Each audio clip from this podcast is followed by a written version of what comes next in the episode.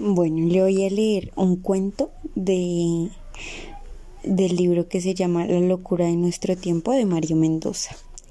Eh, es, un, es, un, cuento, es un libro lleno de pequeños cuentos eh, basado en experiencias que le han pasado a Mario Mendoza o a sus amigos o, o que ha percibido a lo largo de su vida. Este cuento se llama La fuga. Entonces comienza. Hace unos años, un amigo escritor aceptó dictar un taller de guion para los reclusos de la penitenciaría La Picota de Bogotá. Le pareció interesante trabajar con una población carcelaria y de paso recoger quizá algún material para sus propios guiones. El primer día, dos guardianes lo llevaron a un salón donde lo estaban esperando sus nuevos alumnos. Mi amigo se sorprendió de ver que más de 60 o 70 estudiantes. La escritura de guiones no es una pasión tan generalizada. Sin embargo, procurando dar lo mejor de sí, enfrentó el primer taller con entusiasmo. Les explicó que la mejor manera de aprender a escribir guiones es precisamente haciendo uno.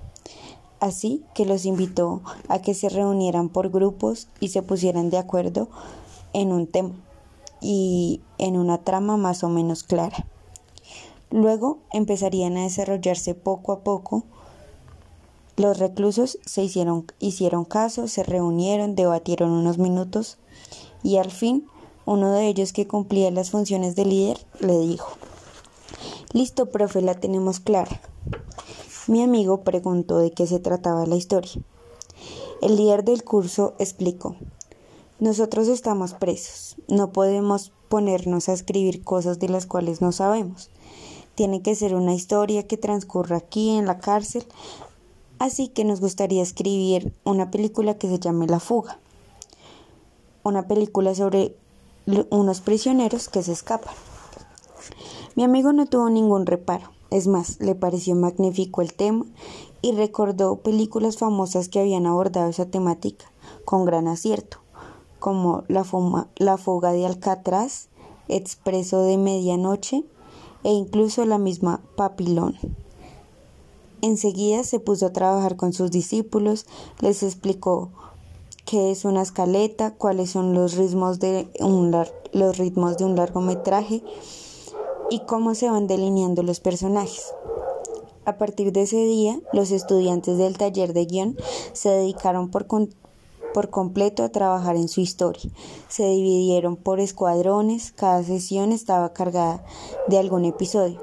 Por ejemplo, a qué hora se llevaría a cabo la fuga, cuántos personajes estarían involucrados y cómo sería el apoyo logístico desde afuera, algún pariente en las horas de visita, servirían de enlace e ingresarían dinero para sobornos, y los personajes fugados tendrían que dormir en sitios separados, preparados con antelación. De esta manera, cuando los guardias del IMPEC encontraban a dos o tres de ellos intentando medir alguno de los muros o registrando en su cuaderno horarios exactos de cambio de guardia, les llamaban la atención y los amenazaban con castigos severos. Ya fresco, hermano, le decían al uniformado de turno los reclusos. Estamos caminando en el guion, eso es todo. Algún día vamos a filmar nuestra película y nosotros vamos a ser los protagonistas. Así fueron pasando los meses y el guion avanzaba a buen ritmo. El taller de guion era todo un éxito y mi amigo estaba feliz de ver que sus, sus alumnos trabajando con tanto ahínco hasta que un día se presentó en la penitenciaría a cumplir con su cita habitual y los guardianes del IMPEC furiosos lo increparon y estuvieron a punto de detenerlo. Mi amigo no entendía qué estaba sucediendo y preguntó a qué se debía todo ese barullo y el jefe de la guardia le informó todos los alumnos del taller del guion se habían fugado eh, la noche anterior. Solo habían dejado sobre sus camastros las copias del libreto terminado. Mi amigo se negó a creer semejante disparate, pero sí, era la verdad.